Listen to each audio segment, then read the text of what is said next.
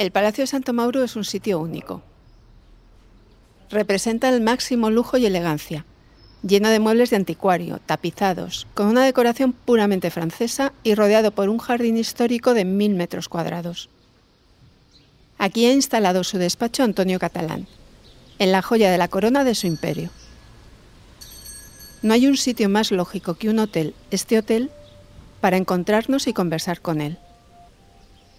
Su despacho, contrariamente a lo que se pudiera pensar, es una salita muy pequeña, con una gran mesa que ocupa casi toda la sala. Catalán se gastó 7 millones de euros en restaurar este palacio construido en el siglo XIX. Entrar aquí tiene algo de místico, porque los clientes no hacen ruido, todos hablan en voz baja. Las alfombras que hay por todas partes amortiguan las pisadas, y el casi silencio solo es roto por un hilo musical que da sonido a las paredes. Si hay una clase empresarial por antonomasia en España es la de los hoteleros que han empezado de cero. Hay muchos nombres ilustres en el sector y entre ellos el de quien inventó un desarrollo hotelero que no existía en este país. Una cadena de hoteles urbanos en los que todos tienen la misma calidad y no hay sorpresas desagradables. La vida de Antonio Catalán, sin embargo, sí tiene más de un acontecimiento inesperado. El hombre y el nombre de los hoteles confortables nació en 1948 en Corella, Navarra. Había un váter en el tercer piso eh, que te da miedo subir, pues estaba el granero y aquello era ya un lujo tener un, váter, no una ducha, no había un váter. Era plena posguerra y no había comodidades. Yo recuerdo que nos vayábamos en la última planta, eh, había una chimenea, calentaban agua y te metían ahí en un, en un cubo de vez en cuando. De ahí salió a comerse el mundo ha levantado un imperio hotelero. En realidad lo ha levantado dos veces. Luego sabremos por qué. A ver, cuando yo empecé era todo mucho más lento. Ahí sí que te permitían equivocarte todos los días, te daba tiempo. Con una relación laboral y afectiva en la empresa que funciona. Nosotros a la gente la tenemos cuidado, todo el mundo es fijo. Se ha eh, casado cuatro veces y ha tenido seis hijos, pero ha logrado mantener la unidad familiar. Esto ha ayudado en los momentos más difíciles, como al morir su hijo Carlos por un cáncer a los 44 años. Y con él, la verdad es que era como, ¿sabes? Una sensación de que estás hablando con alguien que te está escuchando. Hola, ¿qué tal? Soy Amparo Estrada y esto es La Empresa de mi Vida, el podcast de las historias de vida que hay detrás de las empresas. Hoy hablamos con Antonio Catalán, el fundador de hoteles que empezó con el dinero que sacó de su lista de bodas, pero que cuando vinieron mal dadas tuvo que vender su casa y que sigue pensando en nuevos proyectos, como levantar un Zara de los hoteles. Pero vayamos al principio, cuando Antonio era un niño que jugaba en la plaza. De Entonces, éramos mucho más imaginativos que ahora los niños. No teníamos televisión, nos imaginábamos ahí en la plaza jugando al mar. Un accidente complicó la situación. Aquí yo, a los 10 años, mi padre tuvo un accidente con el taxi, bueno, le reventó un compresor en el único taller que había en Corella y le saltó el, y el brazo estuvo, vamos, no lo perdió en milagros, le quedó muy corto, pero el tío aguantó ahí y a mí y a mi hermano nos metieron internos. Estuvo interno en el colegio hasta terminar bachillerato. Guarda buenos recuerdos de aquellos años. Y la verdad es que yo recuerdo, mi infancia la recuerdo bien. Mis amigos eran mis amigos, siguen siendo mis amigos. Aunque había mano dura. En aquella época el colegio era una especie de reformatorio, o sea, y la mano la sacaban a pasear con entusiasmo, ¿no? Las competiciones entre colegios eran a cara de perro. Entonces en Vitoria estaban los corazonistas y los marianistas, que esto era un Barça-Madrid. O sea, los curas no se tiraban, bueno, o sea, en los partidos era, bueno, que llegaban a las manos casi, ¿no? De aquella época le viene su pasión por el deporte. Y los internos teníamos estudio hasta las 8, con lo cual la única forma de librarte del estudio y dedicarte a hacer deporte le ha dejado huella incluso hasta hoy. Yo siempre he hecho deporte y sigo haciendo. Yo llevo 35 años haciendo la ruta jacobea en bicicleta.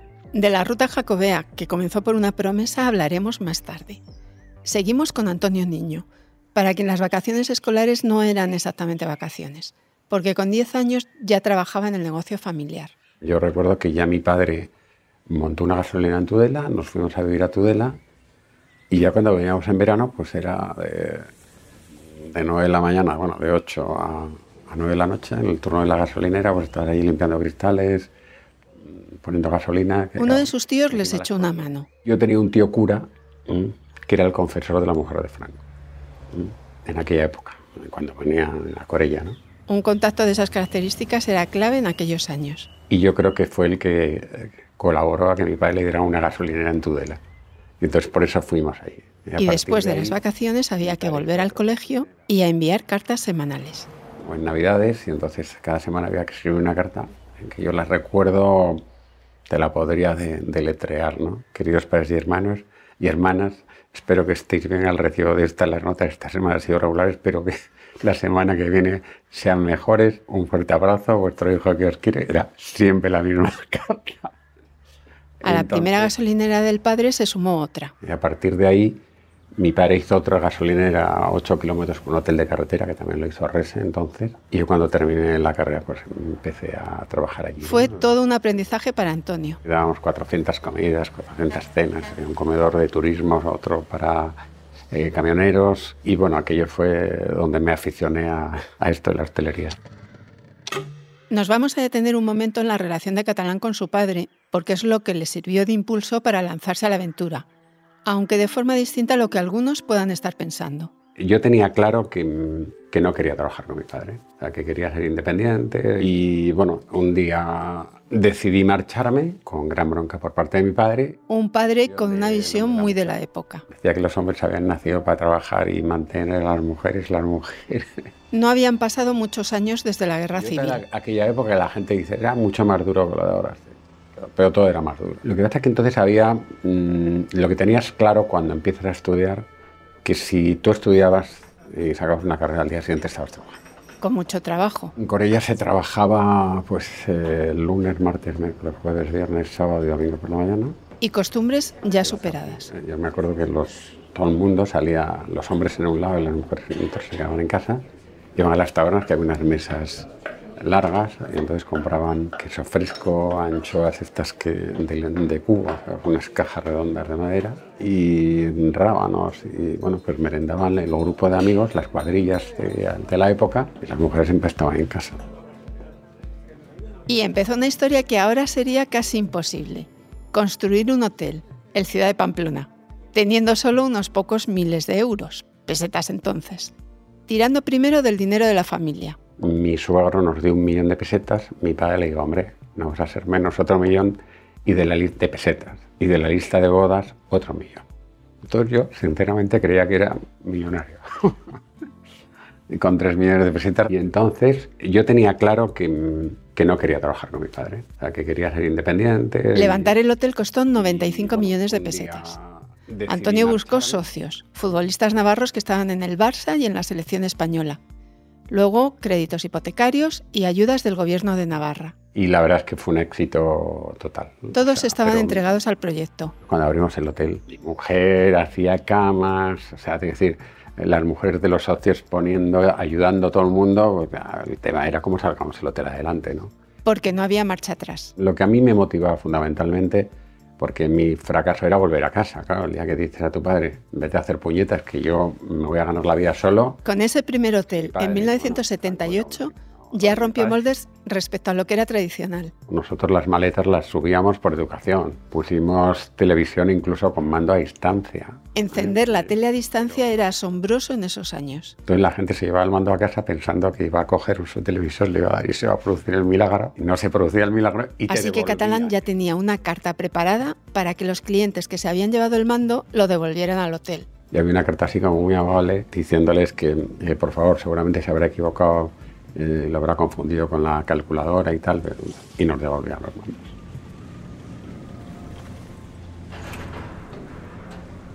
Después llegó Vaqueira, a través de su suegro. Ahora ese complejo de pistas de esquí y hoteles es conocido en toda España, sobre todo por las visitas de la familia real. Pero antes de que esas fotos inundaran las revistas, era un sitio más y no muy bollante. El padre de la primera mujer de Antonio Catalán, el que le había dado un millón de euros en su boda para empezar con el primer hotel era accionista de Vaqueira y ante los malos resultados que obtenían, propuso al resto de socios que lo dirigiera a Catalán. Y perdían dinero con el hotel, con las pistas, con todo. Y mi suegro decía, yo tengo un hierro muy espabilado y tal, que yo creo que... Y entonces me, me propusieron coger el hotel, y, o sea, que no fuera al tema de esquí. Y yo nada, le dije, oye, venga, pues perfecto. ¿tú Pero qué?". con una norma clara. Simplemente lo que hice fue decir, aquí no mete mano la mano y la mano en la caja. La suerte llegó Y- porque Jaime Carvajal, presidente entonces del Banco Urquijo y amigo del rey Juan Carlos, le pidió una reserva para una de sus hijas que iba a esquiar. Y Catalán llamó rápido al director del hotel. Que las cuidas como, vamos, como si fueran tus hijas. Aquello hizo despuntar a Vaqueira y le abrió la puerta para comprar otro hotel, el Calderón, en Barcelona, que lo tenía el Banco Urquijo. Llamé a Jaime Carvajal, que quería verlo y tal, y me dijo, venga, pues ningún problema. ¿Cuánto dinero tienes? Yo, 100 millones, no tenía un duro, claro. Lo compró con una historia rocambolesca. Y convencimos al director de- del Banco Popular, que entonces, de que nos diera un cheque sin fondos de 25 millones. La sociedad del hotel tenía en su balance vamos, todos los 25 días, millones de pesetas. y pidió en el. Popular un cheque por esos 25 millones que en realidad no tenía ni serían suyos hasta que no comprara el hotel. Yo fui a Barcelona, compré el hotel y esa misma mañana ingresamos los 25 de la cuenta. ¿no? Esa noche fue una de las peores para una persona. El director de la sucursal del Popular que dio el cheque. Y dice, está toda la noche rezando, porque si no llega a ser esto así, ¿eh? me echan del banco. Y ya con dos hoteles, en Pamplona y Barcelona, empieza a crecer sin parar. Y ya un día miramos para atrás, digo, coño, si tenemos una cadena de hoteles. Entonces había que ponerle nombre y le pusimos NH, que quería decir Hotelera Navarra puesta al revés, que fue mi primera sociedad. Antonio Catalán tiene a gala cuidar y preocuparse por sus empleados. A los del primer hotel los hizo socios del Ciudad de Pamplona. Y cogí un 10% y lo repartimos de una forma simbólica. Lo hicimos como una especie de crédito de 25.000, 50, 100.000 a todos los trabajadores del hotel, los que se habían dejado la piel en el invento. Que después cuando yo vendí la participación en el, esto, pues había gente que cobró un millón de euros, un millón y pico. Ha defendido dinero- públicamente la subida del salario mínimo y sueldos dignos. Cuando vienes de abajo, una reflexión que, que tienes, ¿eh? si el reparto es equitativo. Entonces, es, es justo el reparto. Cuenta Y que nunca ha no tenido tiene- huelgas en sus no- empresas, aunque las hubiera en el resto de la ciudad. Yo recuerdo que pasaban por Rambla Cataluña y se paraba la manifestación. Catalán cabrón, cierra el caldero. Ni protestas de las camareras de piso. Yo soy el rey de las Kellys. Sabe que en su negocio lo importante son las personas. Un buen hotel con un mal personal no funciona. Un mal hotel con un buen personal hasta puede funcionar. Y ya no es solo cuestión de resultados. Todo el que tiene un problema médico automáticamente me llaman a mí y movemos los hilos en Pamplona, en la clínica de Navarra, en la clínica de Navarra o de aquí de Madrid. Para Antonio la clave es la cercanía personal. Eso le gusta. Yo te digo una cosa, si nace el que me da más satisfacción de que la gente que está trabajando conmigo, a mí todo el mundo me llama Presi, nadie me llama de usted. Y eso lleva a la fantasía. Y yo te diría que se habría lecciones, ganaría no por mayoría absoluta, ganaría con el 95 o 99%. Antonio Catalán levantó la primera cadena de hoteles urbanos en España, los NH. La vendió y levantó otra, AC Hoteles. En la actualidad, la cadena cuenta con más de 11.000 habitaciones repartidas en 100 hoteles y tiene cerca de 4.000 empleados. Además, es socio del líder mundial, el grupo Marriott. Es una empresa muy personal, pero no familiar, Ninguno de mis hijos trabaja aquí, en la compañía. y ni quiere que lo hagan. Yo soy antiempresa familiar. Ve riesgos. Al final hay un tema que es claro. O sea, si yo, si yo me, si mi hijo piensa como yo, uno de los dos está equivocado. Y conoce lo que ocurre. ¿Qué veo yo en las empresas familiares de íntimos amigos míos? Que hay cinco de familia. Nadie toma ninguna decisión. También quiere evitar conflictos familiares. Con lo cual, intento eh, que no pase como en todas las familias bien españolas. O sea, resulta que tú y yo somos hermanos ¿eh? y resulta que mi mujer ha cogido la vajilla que compró mamá, ¿eh? en, que vale 100 euros, y al final tú no te hablas con mi, her- con mi mujer, mi bueno, al final, lío familiar por nada. Por eso anda la búsqueda de un profesional externo para ACE, de un Pablo Isla, que fue elegido mejor consejero delegado del mundo y llevó a Zara al máximo nivel. Aunque hay una razón más profunda. Carlos era el que estaba previsto. Carlos Catalán era su mano derecha, vicepresidente de la compañía y su hijo. era el vicepresidente de la compañía. Y una vez desapareció Carlos, pues el planteamiento es decir, bueno, esto hay que personalizarlo Ya son cinco hijos más los nietos y tal.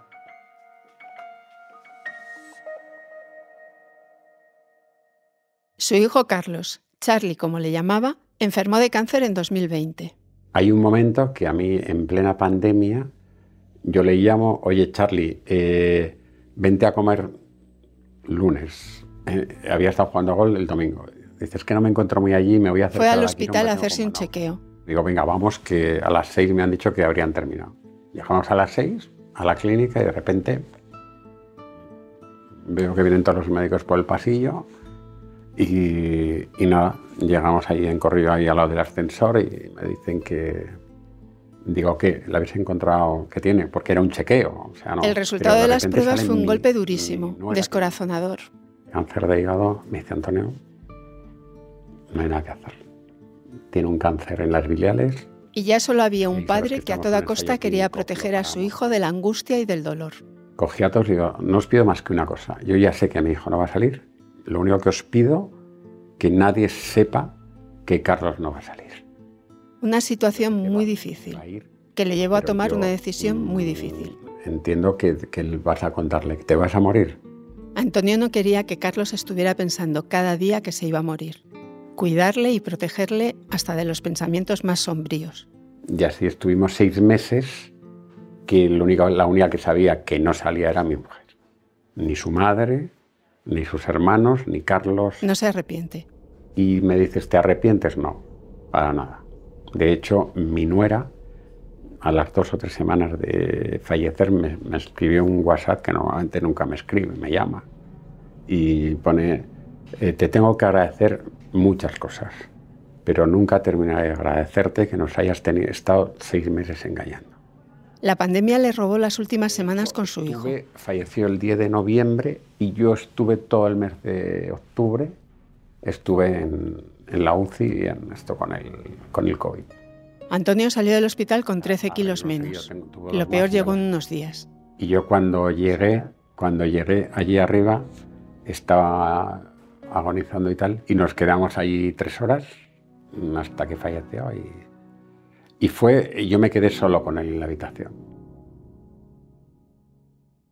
Muchos años antes, en junio de 1997, 19 años después de crear la cadena NH, Antonio Catalán se estaba peleando en la mesa del Consejo de Administración de la empresa con sus socios financieros.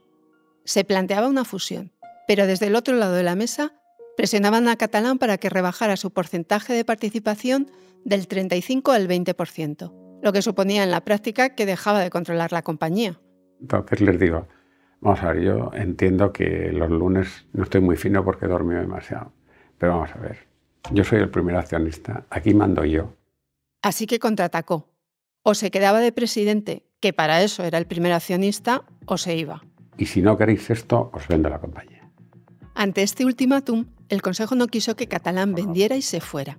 Pero él ya había tomado la, decisión. Y entonces yo me fui peregrinando con que era buen niño uno por uno los consejeros, yo todavía trabajando y tal. yo quiero tener una cadenita más pequeña, de hoteles de lujo. Y, les convenció. Pero claro, cuando yo vendo NH, yo cobro 16.000 millones de pesetas. Que entonces 16.000 millones son 11 millones de euros, que entonces era capital importante. Y la mitad me pagaron en edificios y la mitad en dinero. Y al día siguiente yo empecé la fiesta. Al cabo de un mes había comprado dos hoteles. Eh, y en uno de los que se había quedado, el Santo Mauro, es donde estamos hablando con él. Y aquí planteamos la nueva estrategia. para empezar, había que buscar un nombre para la nueva cadena hotelera.